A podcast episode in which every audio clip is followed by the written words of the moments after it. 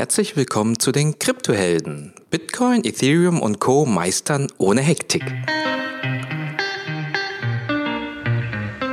In der heutigen Episode widmen wir uns ausschließlich dem Thema Konsensus. Sevo aus unserer Telegram-Gruppe definiert Konsensus für sich wie folgt. Teilnehmer eines Netzwerkes einer Kryptowährung verwenden spezielle Mechanismen und Algorithmen, um einen Konsens über die Historie der Transaktionen zu erlangen. Ein Konsensus besteht aus zwei Komponenten. Zum einen dem Sybil-Control-Mechanismus und dem Konsensusmechanismus. So, lasst uns jetzt mal gemeinsam in das Thema eintauchen. Es begrüßen dich deine Gastgeber Onur Akpolatz und Hong Tiu. Hallo liebe Kryptohelden. Ja, heute haben wir eine ganz besondere Folge für euch vorbereitet, nämlich die Konsensus-Trilogie, beziehungsweise die erste Folge der Trilogie. Ähm, wir haben das Thema schon lange versprochen und es ist jetzt so ein halbes äh, Studium draus geworden, weil es wirklich ein sehr, sehr komplexes Thema ist.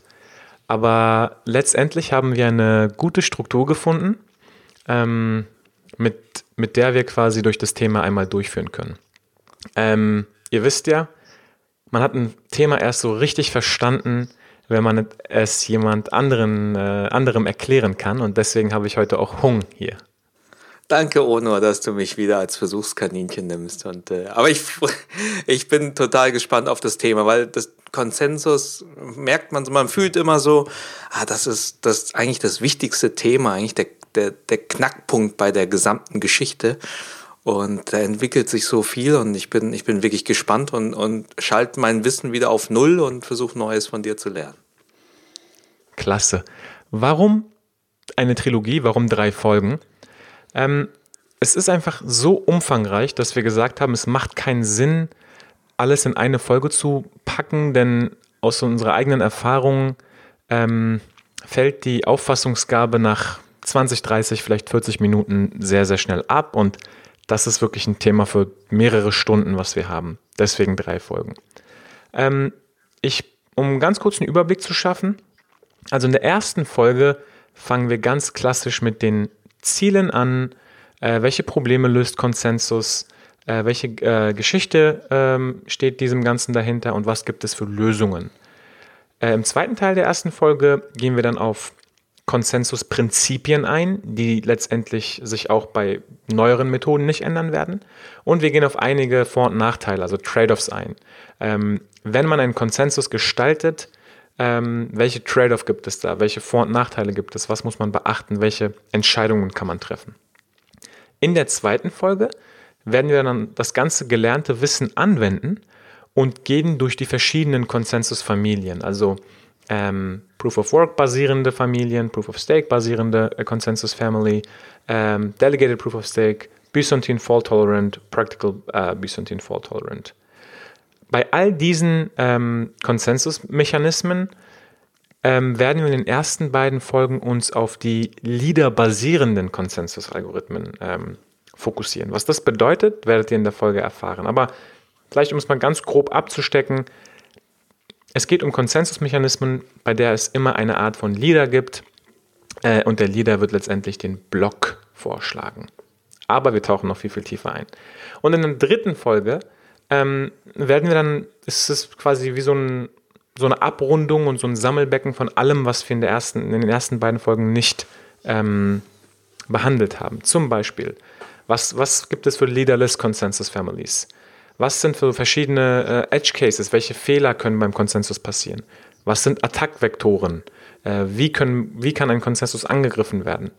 Welche Probleme gibt es? Ja? Freerider Problem, Nothing at Stake Problem, Selfish Mining, alles in, der, alles in Folge 3.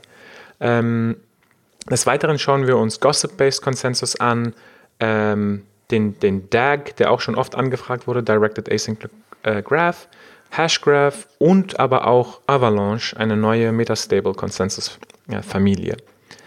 Ähm, nach diesen drei Folgen, und es ist wirklich, ja, ich sag mal, Advanced äh, Input, ähm, solltet ihr aber einen ganz, ganz guten Überblick haben, was Konsensus über, also lediglich über Proof of Work und Proof of Stake hinaus eigentlich ist.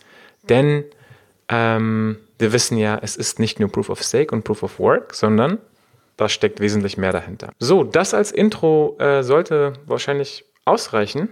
Ähm, Hung, bist du ready? Ich bin ready. Ich bin ready und ich hoffe, dass ich die, die, die erste Episode der Trilogie, dass ich da, äh, da jetzt mitkomme und äh, dann, dann bereit bin auch für die zweite und die dritte. Also als du die dritte zusammengefasst hast, da hatte ich nur Fragezeichen. Diese ganzen Begriffe, die habe ich noch nicht mal gehört bisher.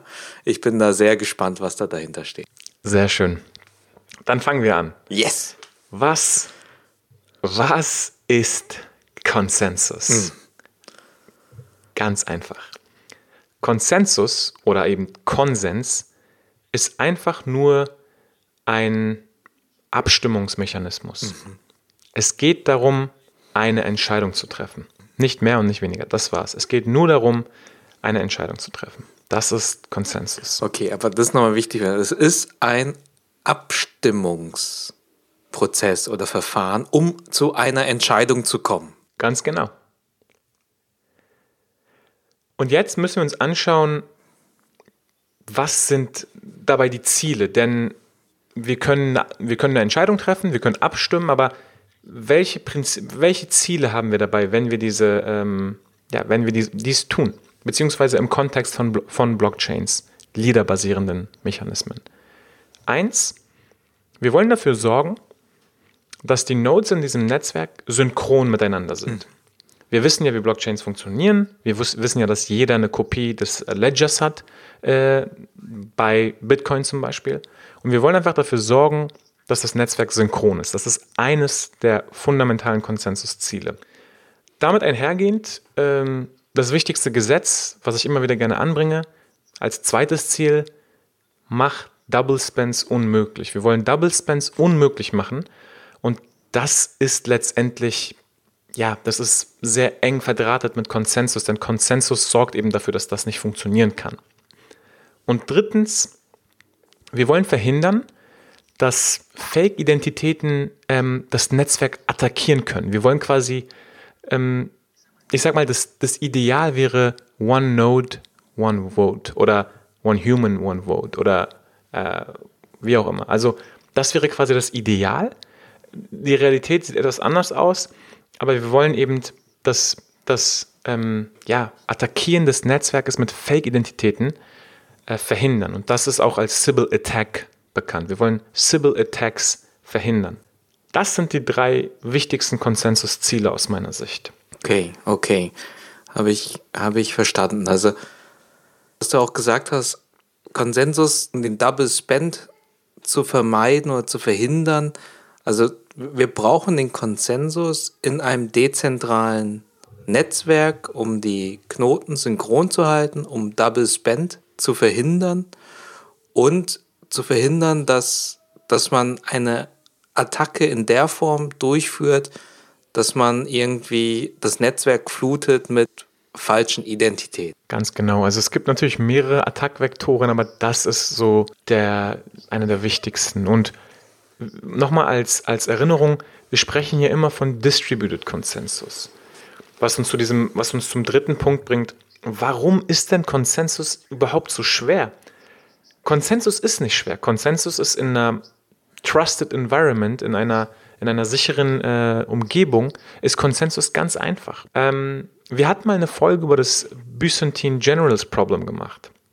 Und was wir damit meinen, ist, sind offene Netzwerke. Mhm. Wenn wir uns die Geschichte anschauen, wir hatten einen einzelnen Computer. Ganz einfach. Es gibt wahrscheinlich nur eine Handvoll Prozesse und Konsensus ist eine Trusted Environment.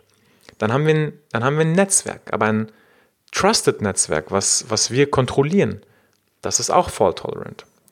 Dann gibt es Netzwerke, ähm, die eben, wo man, wo man ein Byzantine fault-tolerant äh, Konsensus braucht, aufgrund der, aufgrund gegebener äh, bestimmter Anforderungen. Und die noch höhere Form, und das ist sozusagen, wo die Entwicklung jetzt mit Blockchains hingeht, sind offene Netzwerke. Hm. Und im offenen Netzwerk wo jeder mitmachen kann. Wir haben gesagt, es kann malicious actor geben, es ist vielleicht ein ähm, adversarial network, wo böse Sachen passieren können. Da brauchen wir eben so etwas wie eine Blockchain, einen Blockchain-Konsensus oder ein, ein DAG, ein Distributed, äh, ein Directed Acyclic Graphen. Das heißt, nochmal als, als Zeitstrahl äh, vorgestellt, ja, vom Single Computer oder Mainframe in ein Netzwerk, in ein äh, Byzantine Fault Tolerant Netzwerk, in ein offenes Netzwerk, wo, was Blockchains letztendlich, äh, ähm, ja, Public Blockchains zumindest sind, ähm, wird Konsensus immer schwieriger, weil es immer offener wird und ähm, je offener der, das Netzwerk, desto mehr Angreifer kann es geben. Mhm. Okay, verstanden. In der letzten Folge mit, dem, mit Alex zusammen von BTC Echo hatten wir über Private Networks gesprochen, über Private Blockchains. Ja, das wäre zum Beispiel äh, ein Private Permissioned. Da geht es auch noch. Da gibt es vielleicht ein, zwei Nodes, die zentral, ähm, ja, also quasi von einer Autorität betrieben werden. Aber in einem offenen Netzwerk ist das wirklich ein sehr, sehr hartes Problem. Und deswegen redet die ganze Welt über Konsensus. So, Hong. Das erstmal als Einleitung. Noch haben wir überhaupt nicht äh, besprochen, ähm, was das überhaupt ist. Genau, aber den Hintergrund habe ich jetzt verstanden, warum es so wichtig ist. Ja. Okay, also, jetzt gehen wir mal einmal durch so einen Konsensusprozess durch. Mhm. Wie gesagt, was ich heute beschreiben möchte, ist ein Standardkonsensus am Vorbild vom, von Bitcoin. Der Bitcoin-Konsensus wird unter Experten auch oft als Nakamoto-Konsensus beschrieben. Des Weiteren schauen wir uns heute in dieser ersten Folge nur Leader-basierende Konsensusmechanismen an. Und was das ist, erkläre ich jetzt. Grundsätzlich, wenn man sich Konsensus anschaut, kann man mal starten mit, was ist das überhaupt für ein Konsensusmodell? Und da schaut man sich eben zwei Sachen an. Erstens, das sogenannte ähm, Network Synchrony Modell. Ist es ein synchrones Netzwerk? Ist es ein asynchrones Netzwerk? Oder ist es ein partially synchronous, also ein teilweise synchrones Netzwerk? Das ist jetzt sehr, sehr technisch, aber es ist wichtig zu verstehen, um mal so grob zu kategorisieren, wie soll mein äh, Konsensus überhaupt funktionieren? Denn wenn ich synchron kommuniziere, dann hat es andere Implikationen als wenn gewisse Prozess, äh, Prozesse asynchron oder vielleicht sogar parallel ablaufen. Wir werden jetzt nicht tiefer tauchen, aber grundsätzlich als, als Modell kann man mal, als Überblick kann man mal ähm, überlegen, wie ist das Netzwerk überhaupt aufgebaut. Ähm, so, danach, bei leaderbasierenden Konsensusmechanismen, fängt es an mit der Frage, who is the leader? Wer ist der, der, wer ist der Proposer oder das Komitee? Oder ähm, wer wählt das Komitee? Gleichzeitig ähm, in diesem Zug wird oft auch von Random Generation gesprochen, denn das sollte ja idealerweise nach einem gewissen Zufallsprinzip, beziehungsweise nicht 100% zufällig, aber relativ zufällig passieren. Was meine ich damit? In diesem Zusammenhang wird oftmals mit, von dem Round-Robin-Prinzip gesprochen, wo es ein Pre-Vote, ein Pre-Commit, ein Commit gibt. Ähm, wir halten es heute aber einfach. Bitcoin. Bei Bitcoin ist es ganz einfach. Wer ist der Proposer? Der Proposer, der Block Proposer, der Block Proposer bedeutet derjenige, der den Block vorschlagen darf, ist derjenige, der die Nonce findet, also den Hash findet und das passiert beim Mining. Und Mining, wissen wir, ist Proof of Work. Proof of Work ist in diesem Fall die Membership Control, auf die wir im in, in, in äh, dem späteren Abschnitt der Folge nochmal noch mal eingehen. Also, wir gehen nochmal zurück. Schritt 1, nachdem wir das Modell geklärt haben, Schritt 1, wer ist der Leader? Denn der Leader darf den Block proposen. Bei Definity, ein neues, relativ neues, bekanntes Netzwerk, ähm, gab es eine Innovation, die hatten ihren Randomness Beacon Threshold Relay, nämlich das war quasi die, äh, die Innovation, dass sie ein viel sichereres, ähm, viel ja, innovativeres Random Generation hatten als andere Leader Election ähm, Mechanismen. Okay, wir haben uns jetzt einen Leader. Der Leader darf einen Block proposen. Der Leader darf also einen Block vorschlagen. Was macht der Leader?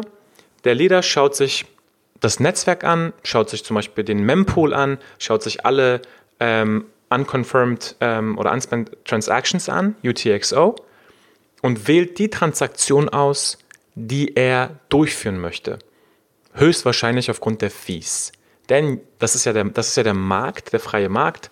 Äh, je höher die Fees, desto höher wird diese Transaktion priorisiert. Warum sollte ich, wenn ich nur, wenn ich beispielsweise nur 100 Transaktionen durchführen kann, warum sollte ich jetzt nicht die 100 nehmen, die, die mir letztendlich die, die, den größten Ertrag bringen, bringen aufgrund der Fees?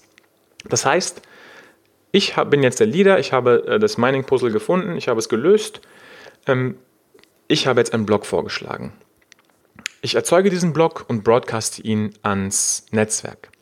Die anderen Validatoren oder Miner ähm, können das ganz einfach überprüfen, ob mein Block valide ist. Zumindest bei Proof of Work ist es sehr, sehr schwer zu finden, aber sehr, sehr einfach zu verifizieren. Und voten dann einfach. Und die ehrlichen Nodes, also die honest Nodes, die, ähm, wenn sie gewotet haben, ähm, stimmen dann ab. Dann gibt es quasi Konsensus ähm, und gehen dann zur, zur nächsten Block-Hate. Der letzte Schritt, und das ist halt super, super wichtig, äh, um den Konsensus abzuschließen, ist aber die Chain Selection. Also welche Chain, nehm, mit welcher Chain mache ich jetzt weiter? Und im Proof of Work ist es eben die longest Chain oder die heaviest Chain. Und was, was das bedeutet ist, die Chain, wo am meisten Hash Power dahinter ist, wo am meisten Arbeit dahinter steckt, das ist die Chain, die ich auswähle.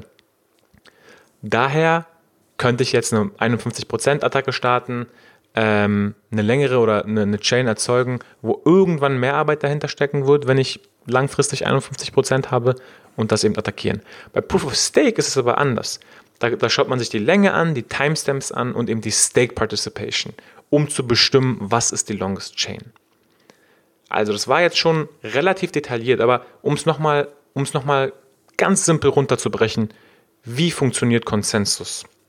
Beim, beim, beim Leader-basierenden Konsensus muss erstmal der Leader bestimmt werden. Idealerweise ist dann ein gewisser Zufallsmechanismus da drin, aber natürlich auch eine Arbeit, die geleistet wurde oder ein Stake, was dahinter steckt.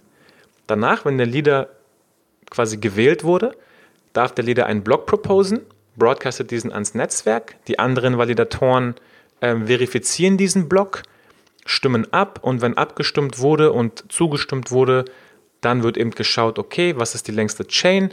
Der Block wird an die längste Chain gepackt und es kommt zu einer neuen Block-Hate und es kommt eben beim Mining, beim Proof of Work zum Beispiel ein neues Puzzle. Und so funktioniert Konsensus. Jetzt haben wir relativ wenig von Proof of Stake oder Proof of Work gesprochen. Das ist jetzt wirklich wie Konsensus im im Kern wirklich funktioniert. Also ich bin es jetzt auch nochmal im Kopf durchgegangen, weil, weil ich hänge ja immer oder meistens steigt man ja sehr stark ein über das äh, Bitcoin-Netzwerk und taucht da ein in das Proof of Work und ähm, ja, es ist da halt drin mit, in, beim Thema Konsensus und was du jetzt gemacht hast, ist das eigentlich so, was ich jetzt verstehe, ist es so auf eine allgemeinere Ebene zu heben. Und jetzt verstehe ich auch, warum es dann auch Leader-Based Konsensus äh, bedeutet, weil äh, man halt wirklich ein, ein, ein Leader oder ein Proposer bestimmen muss. Und so wie ich das jetzt verstanden habe, ist es im Proof of Work beim Bitcoin so, dass, dass darüber bestimmt wird, dass du halt genau dieses Puzzle löst, dass du halt genau die Nonce findest, ähm, gültig ist und du das dann äh, verteilen kannst an andere. Genau, beim, beim Bitcoin spricht man auch nicht unbedingt vom Leader, aber es ist letztendlich der Proposer, der eben ähm, durch diesen Proof of Work Mining Prozess die Nonce findet und dann den Block proposen ja. darf. Ja. Ähm, bei Proof of Stake basierenden Konsensusmechanismen spricht man aber tatsächlich vom Leader. Okay, okay. Cool. So, und jetzt, ähm, ja, das ist, das ist ein ganz simpler Snapshot von Standardkonsensus und ich garantiere euch, wahrscheinlich in fünf Jahren, vielleicht sogar in zwei Jahren, ist das überhaupt nicht mehr relevant. Also wirklich, ich glaube, jeder einzelne Schritt wird komplett anders sein, als was ich gerade beschrieben habe. Vielleicht in zehn Jahren, keine Ahnung. Aber das ist letztendlich ein Snapshot und deswegen ist es auch nicht super wichtig, wie es funktioniert. Aber es gibt Prinzipien, die einen längeren Lifecycle haben, die, die einen längeren, ähm, ja, die eine längere Halbwertszeit haben, die auch wenn es neue Konsensusmechanismen oder Familien gibt, wo man diese Prinzipien betrachten kann. Da fangen wir mal mit dem, ja, mit dem ersten an. Und das ist, das ist eines meiner Lieblingsthemen, das ist die Membership Control. Denn wenn ihr quasi Konsensus, den Prozess, nochmal, also ich, das ist wirklich eine, Sache, die ich auch öfter wiederholen möchte, weil das ist letztendlich Konsensus. Also Konsensus ist, was habe ich für ein Modell? Wer ist mein Blog-Proposer oder Leader? Ähm, was für ein Blog trägt er zusammen und broadcastet es ans Netzwerk? Wie wird abgestimmt? Und was ist die Longest Chain beziehungsweise ähm, der Timestamp? Das ist Konsensus. Aber was ist die Membership? Die Membership Control heißt, wir haben vorhin gesagt, wir wollen Civil Attacks unbedingt verhindern. Wir wollen nicht, dass eine Person oder eine Identität zehnmal abstimmen darf. Dafür gibt es sogenannte Civil Resistance oder Civil Control Mechanisms. Und das ist Membership Control. Also Membership Control bedeutet, ich bestimme, wer in diesem Netzwerk Member sein darf und wer nicht. Beziehungsweise es ist ein Mechanismus, der bestimmt, wer in einem Netzwerk partizipieren darf, beziehungsweise besser gesagt, wie partizipiert werden darf. Und genau hier kommen die ganzen Proof of Access. Also Proof of Work. Jeder, der ein CPU, GPU oder ASIC kauft und Hashrate bereitstellt bzw. Puzzle löst, darf partizipieren. Du könntest jetzt auch deinen Laptop anschmeißen und zufällig hast du die Nonce gefunden und darfst einen Blog proposen. Das ist eine sehr offene, also sehr permissionless Membership Control, weil jeder kann mitmachen. Beim Proof of Stake gibt es eben Stake, gibt es einen ökonomischen Anreiz. Ich muss quasi Coins erwerben oder beziehungsweise erhalten das ist dann mein Stake und um mitzumachen, muss ich eben diese Coins haben. Meistens ist bei Proof of Stake ähm, auch nur eine limitierte Anzahl von Validatoren möglich. Insbesondere beim Delegated Proof of Stake. Beim Delegated Proof of Stake gibt es vielleicht 100 Validatoren oder 10 oder 20 Validatoren und die Nutzer können aber ihre Tokens delegieren an diese Validatoren. Das ist eine andere Art von Membership Control. Ich kann indirekt, es ist quasi wie so ein bisschen das Wahlsystem in den USA. Ich habe, ich habe Wahlmänner und die wählen dann das Parlament ich darf aber nur den Wahlmann wählen. Also ich darf meine Coins nur an den Validator delegieren und der Delegator äh, proposed dann tatsächlich die Blocks und trifft Entscheidungen und ist, ist Teil der Governance in diesem Netzwerk. Ähm, Im Übrigen bin ich fasziniert, wie viele Parallelen zur Politik herrschen bei diesem ganzen System. Nur um einige andere zu nennen. Wir sind jetzt in, immer noch innerhalb von Membership Control. Und Membership Control wird über den Standardkonsensus hinaus auch bei zukünftigen Konsensusmechanismen eine Rolle spielen. Wir haben Proof of Work, wir haben Proof of Stake, wir haben Proof of Authority, wir haben Proof of Capacity, also Speicherplatz, wir haben Proof of Activity, äh, zum Beispiel Decred, da haben wir ähm, quasi einen Mix zwischen Proof of Work und Proof of Stake. Wir haben Proof of Location, super interessant, Ein, eines der Projekte Foam. Wir haben Proof of Importance, wir haben Proof of Elapsed Time und wir werden noch viel, viel weitere Proofs in der Zukunft sehen. Aber immer wenn ihr Proof of irgendwas hört, dann wisst ihr, das ist, um eine Sybil Attack, Attack zu verhindern, also es ist ein Sybil Control Mechanismus, beziehungsweise es ist Teil der Membership Control innerhalb eines Konsensus. Okay, und Sybil Attack, nur um das nochmal ähm, wieder hervorzuziehen, so wie ich das vorhin verstanden habe, als du eingeleitet hast, ähm, da geht es wieder um diese Fake-Identitäten, oder? Um das zu verhindern, brauche ich diese Proof of irgendwas, Mechanismen um sicherzustellen, dass keine Fake-Identitäten da sind oder man ähm, sozusagen dafür büßen muss, wenn man das macht oder dass man irgendwie einen Einsatz hat, dass man das nicht macht. Genau, also es heißt ja tatsächlich Membership Control oder Sybil Control Mechanism oder Sybil Resistance und nicht irgendwie Sybil, keine Ahnung, äh, Sybil Verhinderung. Denn man kann das nicht verhindern. Man macht es aber extrem teuer. Ja, also bei Proof of Work kann man sich das ausrechnen. Was kostet heute 51% der Hashrate des gesamten Netzwerks? Wahrscheinlich mehrere Millionen oder Milliarden. Bei ähm, Proof of Stake wird es genau das gleiche sein. Ja, da wird eine Summe dahinter stehen. Also man, das Angreifen des Netzwerks wird so teuer gemacht, dass es sich nicht lohnt. Denn man muss immer daran denken.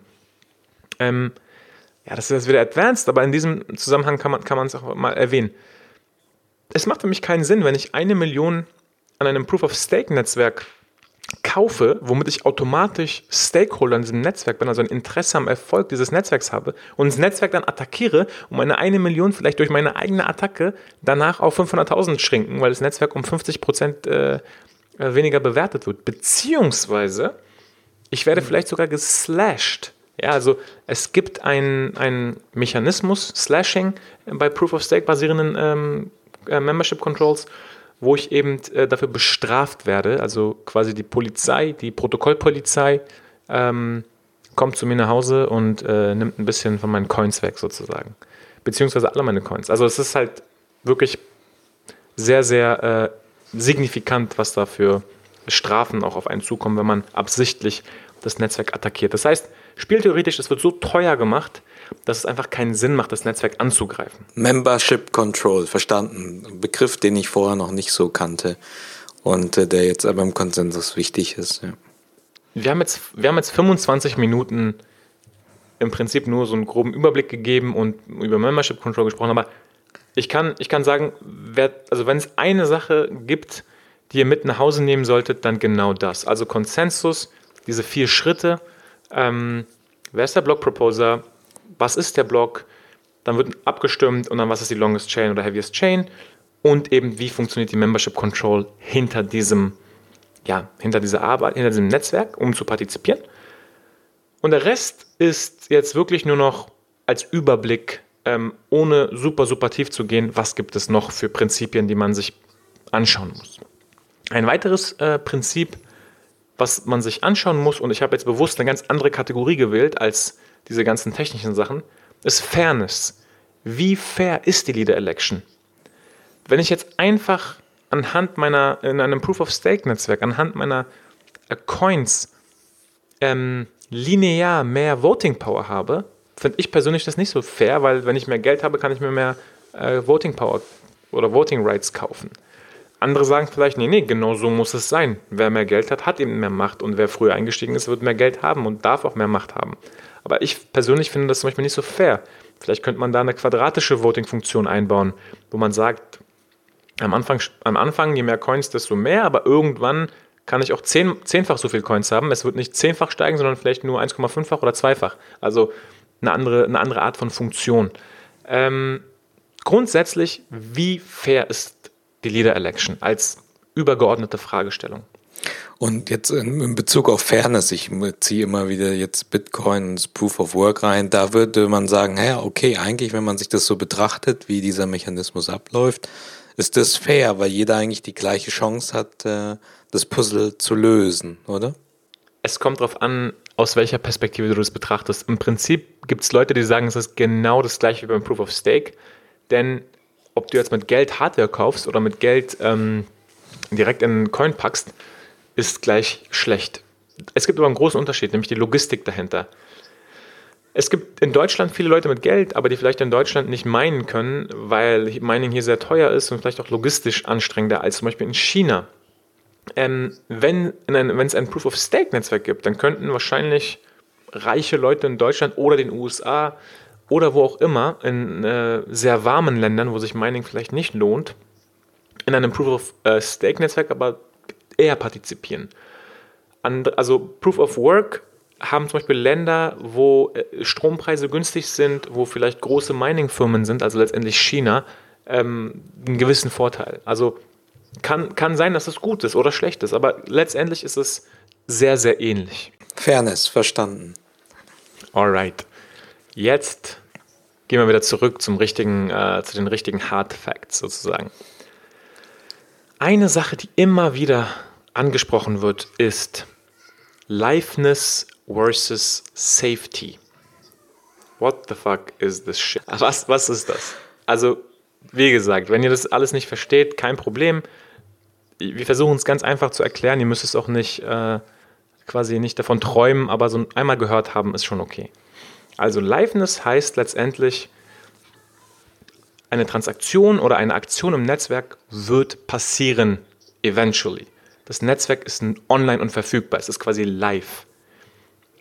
Ähm, man könnte sich wiederum auch die Frage stellen, welche Hashrate brauche ich oder welchen Stake brauche ich, damit das Netzwerk nicht mehr live ist, damit das Protokoll stoppt.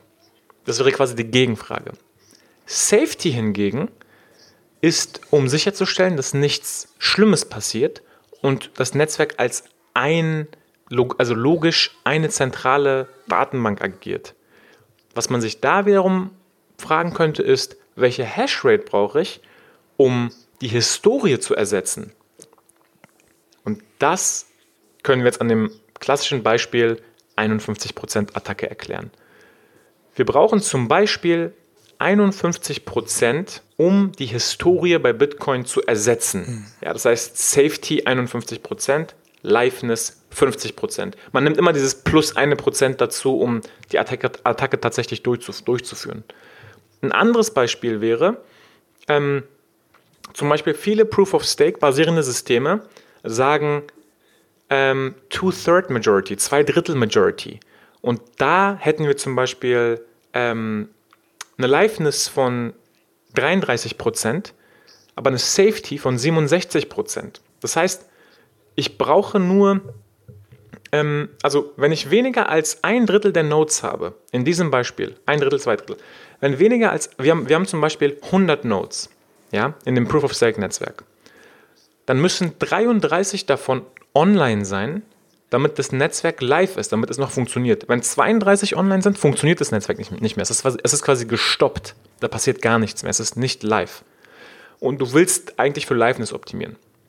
Weil es soll ja eigentlich immer live sein. So.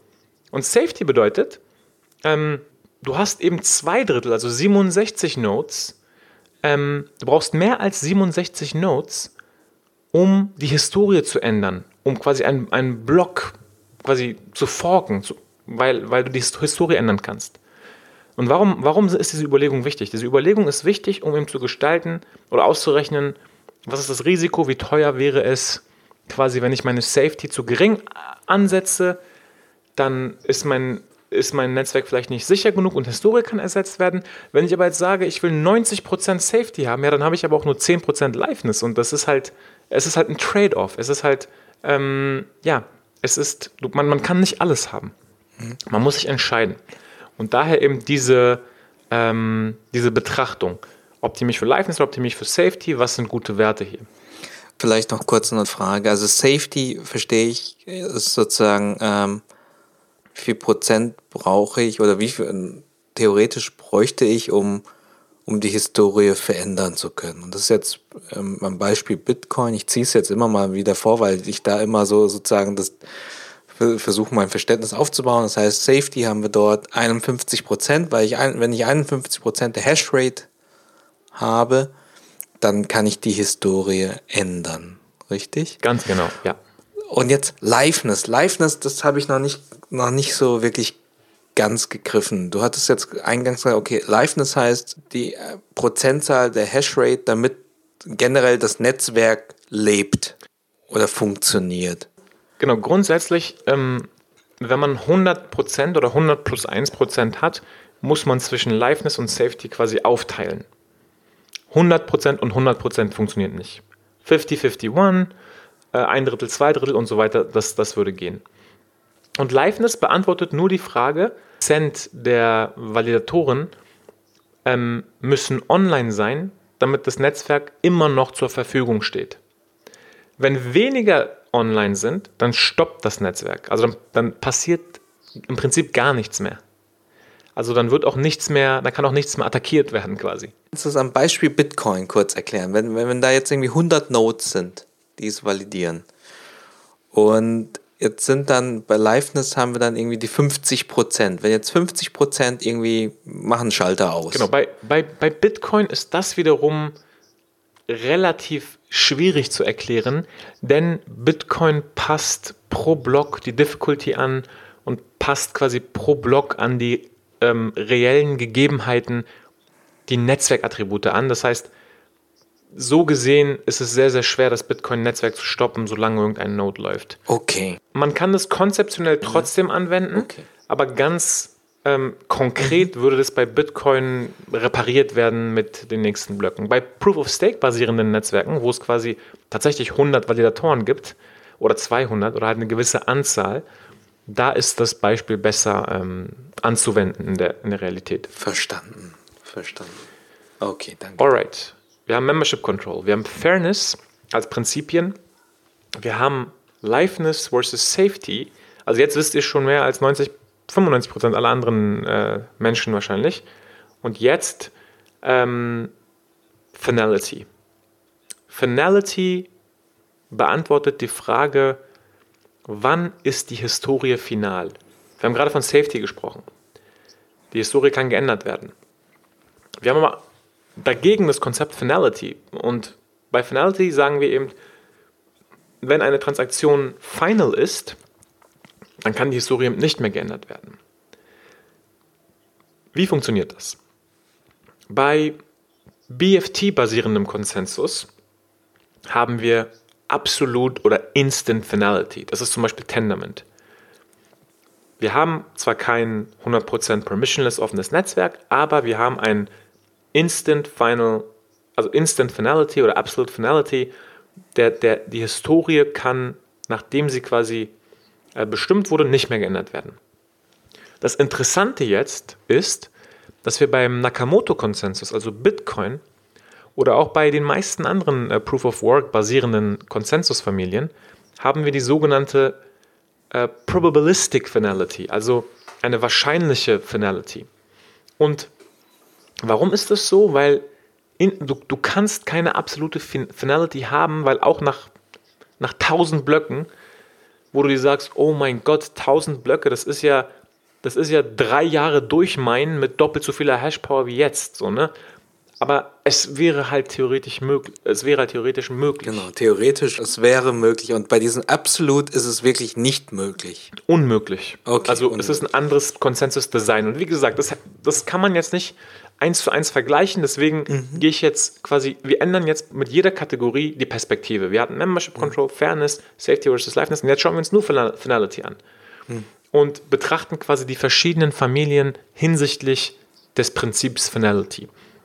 Und bei Finality, wie gesagt, und bei, bei, bei Casper zum Beispiel, also Ethereum, äh, Cas was Casper ähm, in der Zukunft äh, ausgerollt wird, haben wir, nennen wir das Economic Finality, weil ich kann eben mit einem ökonomischen äh, Anreiz beziehungsweise mit einer ökonomischen Macht kann ich Finality bestimmen beziehungsweise beeinflussen, je nachdem, wie ich es sehe.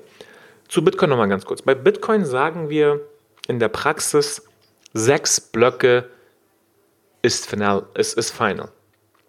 Bei Exchanges seht ihr teilweise zwei Blöcke. Das ist ganz ehrlich, das ist einfach, weil die Exchanges quasi den Kunden zufrieden machen wollen. Äh, nehmen sie dieses Risiko auf und die Ex Exchanges sagen eben, ja, zwei Confirmations ist gut genug für uns, ist ja in den letzten zehn Jahren auch nichts passiert. Aber wenn, wenn man jetzt mit Wissenschaftlern spricht oder mit, mit Leuten äh, aus der Mathematik, dann sagen die tatsächlich, nein, sechs Blöcke wäre bei Bitcoin, wo wir erst ja, Probabilistic Finality, äh, also wir haben dann keine Ahnung, 99,99998% oder so. Und bei zwei Blöcken haben wir aber wahrscheinlich schon 99,9%. Aber diese zwei Neunen nach dem Komma machen halt einen riesen Unterschied. Mhm. Also ob man jetzt zwei, fünf oder zehn Neunen nach dem Komma hat, das, ist, das sind wirklich Welten. Also rein äh, Statist, also rein, keine Ahnung, ähm, wahrscheinlichkeitsrechnungsmäßig betrachtet sozusagen. Ähm, das ist ein Riesenunterschied und das ist Finality. Und das ist wichtig für, die, für das, für das Consensus-Design, denn wenn man eben sagt, meine Anforderung ist Instant Absolute Finality, ja, dann muss ich eben für ein BFT oder PBFT Konsensus gehen und dann habe ich eben nicht mein super permissionless Netzwerk, wo jeder mitmachen kann. Alright. Nochmal, wir hatten Membership Control, Fairness, Safety versus Liveness, Finality und jetzt geht's weiter. Ein weiteres Prinzip sind Incentives. Und hier halten wir es wirklich ganz, ganz einfach.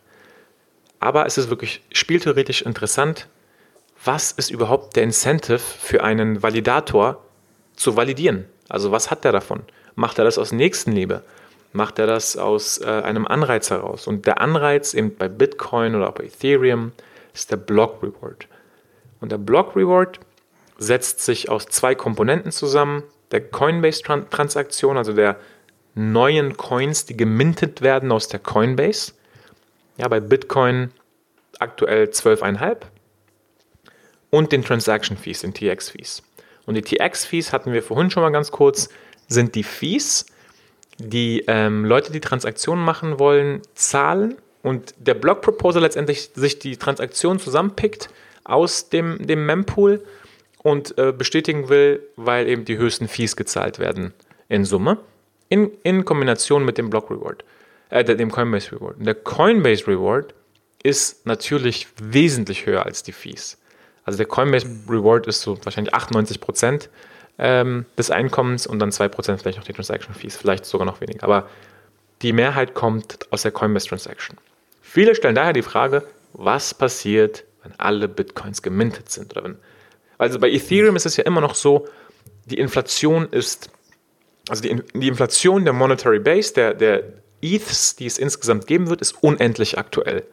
Und ich glaube, wir sind gerade bei 100 irgendwas Millionen oder so. Ähm, und irgendwann gab es mal eine Diskussion, das bei 140 Millionen zu stoppen, weil angefangen hatten sie ja bei 70 Millionen, also das Doppelte.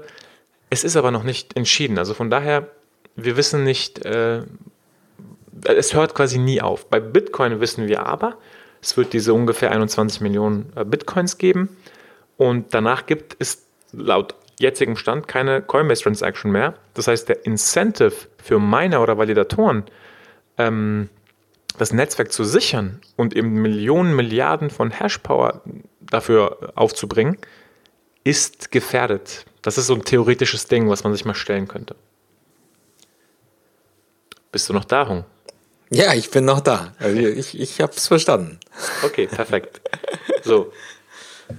Und das letzte Prinzip, und dann hören wir mit den Prinzipien auf. Ähm, also es gibt, wie gesagt, noch viel, viel mehr Prinzipien, aber irgendwo muss man ja den Schlussstrich ziehen. Das letzte Prinzip bei uns, Decentralization, Dezentralisierung. Wie dezentral ist der Konsensus? Also BFT ist centralized, ist zentralisiert. Dafür kriegen wir Instant Absolute Finality. Ähm, Proof of Stake basierende Konsensusfamilie ist wahrscheinlich etwas mehr permissioned, aber man kann sich bewerben, man kann mitmachen. Vielleicht ist es sogar komplett offen. Also bei Ethereum könnte es zum Beispiel sein, dass, äh, also ich bin mir sicher, in der Zukunft wird es auch Proof of Stake basierende Konsensusfamilien geben oder, oder Mechanismen geben, die auch komplett offen sind. Proof of Work ist aber immer noch das offenste, permissionlesseste. Jeder kann einfach, wie gesagt, ein ASIC kaufen oder auch ein CPU kaufen ähm, und am Netzwerk partizipieren. ASICs ist eben die Entwicklung, wo wir leider hingegangen sind, aber in der Theorie und auch nach der, also in der anfänglichen Vision ist sie einfach nur CPU-Rechenleistung gewesen. Dann sind Leute auf die schlaue Idee gekommen, wir könnten ja GPUs nehmen. Dann sind Leute auf die noch schlauere Idee gekommen, wir könnten ja FPGAs nehmen und unsere Gates selber programmieren, wie quasi ähm, ja, die äh, Kreise geschaltet werden sollen. Und dann sind Leute auf die Idee gekommen, hey, lasst uns Millionen Geld an äh, Forschung, also Millionen an Forschungsgeldern ausgeben, um irgendwie diesen Algorithmus ähm, so effizient wie möglich zu lösen ähm, mit einem ASIC, Application Specific Integrated Circuit, also einer applikationsspezifischen integrierten Schaltung quasi. Und ja, aber in der Theorie kann sich jeder einkaufen oder auch bauen. Und mhm. das sind die Prinzipien, nach denen ich Konsensus bewerten würde. Nochmal cool. zusammengefasst. Membership Control. Wie ist der Mechanismus damit zu machen? Proof of Work, Proof of Stake, Proof of Capacity, Proof of, Proof of was? Bestimmt, dass ich damit machen darf, um Civil Attacks zu verhindern. Zweiter Punkt. Liveness versus Safety. Ähm, wie wurde abgewegt äh, hinsichtlich Liveness versus Safety? Wie, wie viel, ähm, was für eine Mehrheit brauche ich, um, das Netz, um die Historie zu verändern in diesem Netzwerk? Wie fair ist dieses Netzwerk? Ähm, wie funktioniert Finality? was sind die Incentives für die Leute, die das Netzwerk absichern und die Validatoren und wie de dezentral ist dieses Netzwerk. Wenn ich mir all diese Prinzipien anschaue, kann ich quasi Konsensus und Netzwerke anhand dieser ähm, Prinzipien bewerten und für mich selber entscheiden, ob, das, ob ich das gut finde, ob ich das schlecht finde, ob ich da mitmachen will, ob ich da mein Geld reinpacken will und so weiter und so fort. Sehr cool. Und das ist auch das, was wir dann ähm, in der nächsten Folge dann auch gemeinsam machen werden, Ono, wenn wir uns die einzelnen sag mal, Konsensusmechanismen genauer anschauen, die Familien, dass wir äh, in die Richtung dann entsprechend äh, die, die Dinge auseinandernehmen und, und, und, und verstehen. Oder?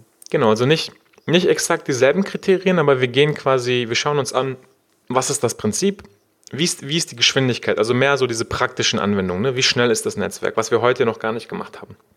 Ähm, wie ist der Ledger aufgebaut? Wir schauen uns tatsächlich an, wie ist Finality, äh, was sind Vor- und Nachteile und was sind Beispiele für dieses Netzwerk. Heute haben wir noch einen weiteren Punkt, und zwar Trade-offs, Vor- und Nachteile, beziehungsweise was wäre die richtige Übersetzung für Trade-offs? Sorry, ich bin, ich habe zu Hung vorhin schon gesagt, es ist wirklich so, ich denke äh, inzwischen und träume in Englisch und für mich ist es halt wirklich schwierig, ähm, teilweise äh, die deutschen Begriffe zu finden. Deswegen ähm, auch diese, andauernd diese Anglizismen, die wahrscheinlich für viele nervig sind, also sorry dafür, aber es ist tatsächlich ähm, ja, so, wie es ist. ähm, Kompromisse, Kompromisse. Oder? Ja. Ja, ich glaube, Trade-offs ist, ist, ist, ist, ist, ist schon Englisch. Also das, das versteht, glaube ich, jetzt schon jeder, ja. Und ich glaube, jeder muss, ich glaube, wenn man sich mit, den, mit dem Thema beschäftigt und die Literatur sich anschaut, Twitter anschaut und so weiter, dann, dann ist es, glaube ich, auch wirklich so, dass es äh, einfacher ist, wenn man da die, die englischen Begriffe noch hat. Und manchmal ist es dann eher schwierig, wenn man es dann übersetzt äh, ins Deutsche und meistens geht da noch ein bisschen was an, an Informationen verloren. Deshalb, ja, also ich, ich komme damit klar, Onur. Sehr schön. Und es wird jetzt auch ganz kurz. Also es ist wirklich nur nochmal, um nochmal einen anderen Blick auf das Thema zu geben. Ähm, Im Prinzip für, für die Leute interessant, die wirklich sich konzeptionell mal überlegen, soll, überlegen wollen, wie baue ich mir meinen Konsensus zusammen. Ich kann nicht alles haben. Und Entscheidungen werden gewisse äh, Implikationen haben hinsichtlich Geschwindigkeit, hinsichtlich Finality und so weiter. Aber mal zusammengefasst, was sind die Trade-offs? Also ich habe entweder Fast Finality, schnelle Finality oder Decentralization, also ein dezentraleres Netzwerk. Das haben wir auch vorhin an dem Beispiel gesehen. BFT, absolute Instant Finality, ist aber zentralisiert. Wenn ich ein dezentraleres Netzwerk habe, habe ich automatisch langsamer Finality. Ja, man kann also überlegen, wie wichtig ist mir Finality. Mhm. Jetzt schon mehrfach angesprochen, das zweite, Safety versus Liveness oder Liveness over Safety, wie auch immer man das sieht. Und in, in der Praxis optimieren aktuell die meisten Projekte auf Liveness. Wir haben aber auch noch nicht so viele Attacken gesehen. Also zum Beispiel alle reden von Quantum Computing, Quantum Computing. Ja, wenn Quantum Computing rauskommt auf den Markt, bei Mediamarkt zu kaufen, Quantum Computing, dann muss man sich vielleicht mehr über Safety Gedanken machen. Keine Ahnung. Aber es ist, es ist letztendlich ein Trade-off. Ich kann nicht alles haben. Ich muss eine Entscheidung treffen, wie baue ich mein, meine Liveness und wie baue ich meine Safety auf. Etwas spezifischer vielleicht ähm, ein zuverlässiger Random Generator bei der Leader Election versus ein kleiner Consensus Overhead. Consensus hat aktuell einen enormen Overhead, was auch, was auch teilweise ein Grund dafür ist, warum das so langsam ist. Also innerhalb dieser offenen Netzwerke brauchen wir einen Distributed Consensus und der Overhead, um einen ähm, zuverlässigen Random Generator zu haben, ist einfach riesengroß. Ja? Und man muss sich entscheiden, will ich mein Random quasi so fair und äh, nachvollziehbar und statistisch korrekt haben wie möglich. Dafür habe ich aber einen großen Overhead.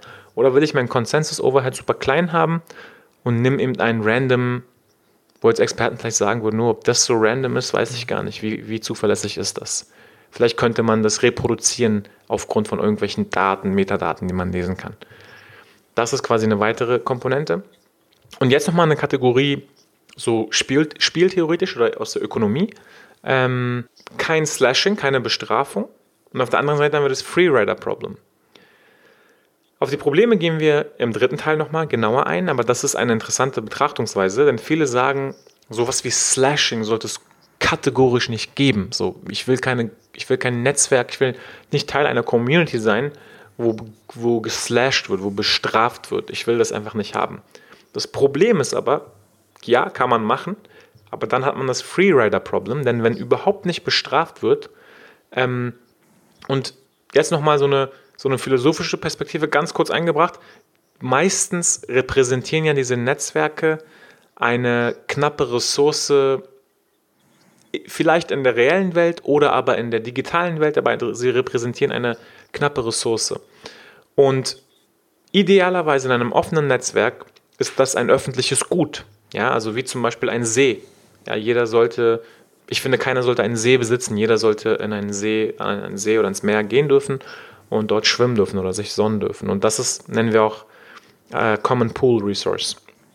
So, lange Rede, kurzer Sinn. Wir haben immer Leute, die das nutzen werden, nutzen werden, diese Ressource verbrauchen werden, aber nichts dafür machen werden, beziehungsweise das auch nicht versuchen werden zu sichern. Und da, da wird oft vom Freerider-Problem gesprochen und oder man hat eben Slashing und dann, ja, dann macht man das wahrscheinlich weniger, weil man eben geslashed werden kann und keiner will geslashed werden. Und damit haben wir alles, was wir in der ersten Folge abhandeln wollten, ähm, ja, betrachtet und erklärt.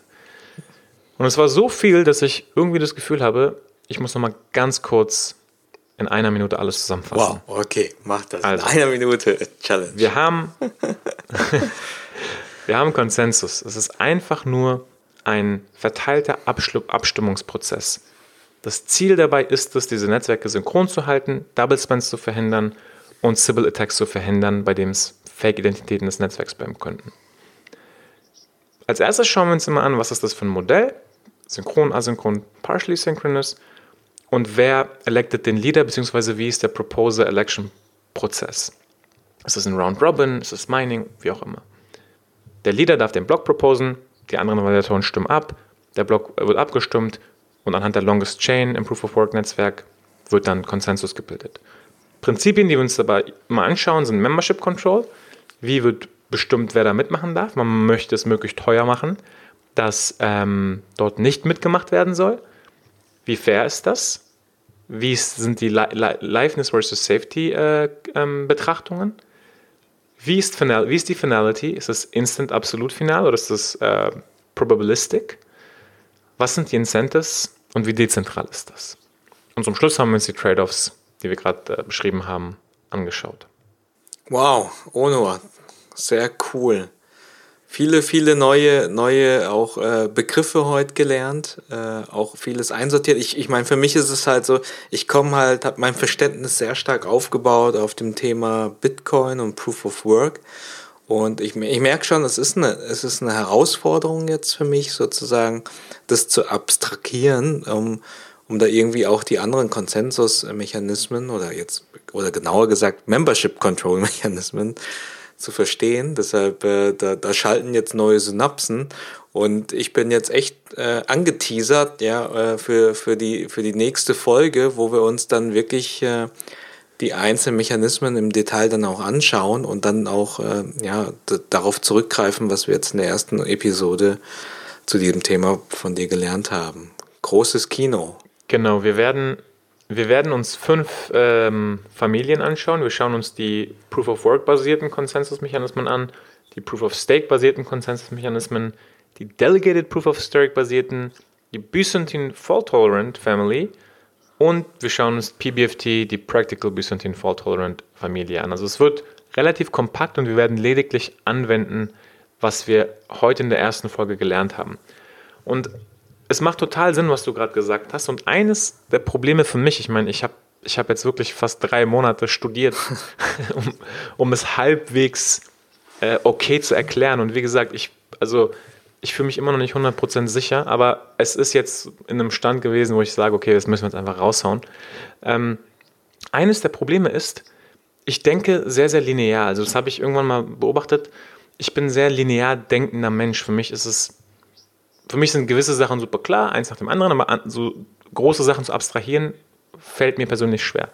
Und es gibt keine einheitliche, konsistente Sicht auf Konsensus. Mhm. Also deswegen die einzige Lösung, die bei mir funktioniert hat, deswegen habe ich, habe ich das mit den Prinzipien aufgebaut, ist einfach jedes Mal die Perspektive komplett zu ändern und alles, was davor betrachtet wurde, fließt nicht unbedingt, ähm, also es ist nicht mutually exclusive, es ist nicht äh, einheitlich eine, ein Kuchen und ich gehe quasi Kuchenstück für Kuchenstück, sondern wir haben uns jetzt immer so verschiedene äh, Teile des Kuchens angeschaut und äh, diese Teile waren aber teilweise doppelt auch mit drin. Und aufgrund der Tatsache, dass ich die, die, die Sichtweise geändert habe, haben wir, glaube ich, jetzt ein ganz rundes Bild auf Konsensus äh, geben können. Aber es ist, es ist einfach ein schweres Thema. Also ähm, ich werde mir die Folge wahrscheinlich selber erstmal dreimal anhören, bis ich das noch mal, bis ich das selber nochmal verstehe, was ich hier heute gesagt habe. Ähm, ist ganz witzig, funktioniert wirklich. Ja, ja. Sehr cool. Und, und, uns wird natürlich super interessieren, was, was ihr dazu denkt. Also ähm, kommt in unsere Telegram-Gruppe, wir sind da am Diskutieren und am Austauschen. Ähm, wenn ihr da Fragen habt, wenn euch irgendetwas nicht ganz klar ist, ähm, gerne, gerne mitteilen. Wir kommen, diskutieren das gerne, gehen da gerne in den Dialog. Es sind auch echt coole Leute mit drin, die, die aushelfen, die ihre Sichtweise noch mit reinbringen. Von denen lernen wir genauso viel, ja. Und äh, deshalb schaut dann die Telegram-Gruppe einfach mit rein. Onur, bist du, bist du jetzt äh, durch oder äh, geht noch ein bisschen was? also wenn du wenn du dir gerade meinen Arbeitsplatz anschauen würdest, das ist wirklich, äh, das erinnert mich an meine Uni-Zeit. Äh, ich habe irgendwie tausend Notizen gehabt über die letzten Wochen. Aber ich bin jetzt froh, dass wir jetzt ähm, den inneren Schweinehund überwunden haben, etwas nicht Perfektes einfach rauszuhauen, was hoffentlich gut genug ist. Also ich bin mega interessiert an an dem Feedback, weil wir haben ja auch in der Gruppe echt viele Leute, die mega viel wissen und auch drauf haben und wie du gesagt hast, wo wir von denen lernen. Und das finde ich das Spannende. Also ich habe ich hab schon mal gesagt, in dem Space, ähm, es geht nicht irgendwie darum, wer sind die Wettbewerber und wer ist besser. Es ist irgendwie so eine natürliche Kollaborationsstimmung und es geht nicht darum, der Beste zu sein, sondern einfach zusammen was zu machen. Und das liebe ich einfach an dem Space und deswegen ähm, wenn ihr Input habt oder Fehler entdeckt habt oder noch ähm, ja, andere Sachen dazu beitragen könnt. Wenn ihr überhaupt durchgehalten habt, bis, bis äh, wir haben die Stunde voll gemacht. Das, das. Sehr gut. Ich glaube, das lassen wir mal so stehen als Schlusswort der ersten Episode. Ciao von unserer Seite. Also tschüss.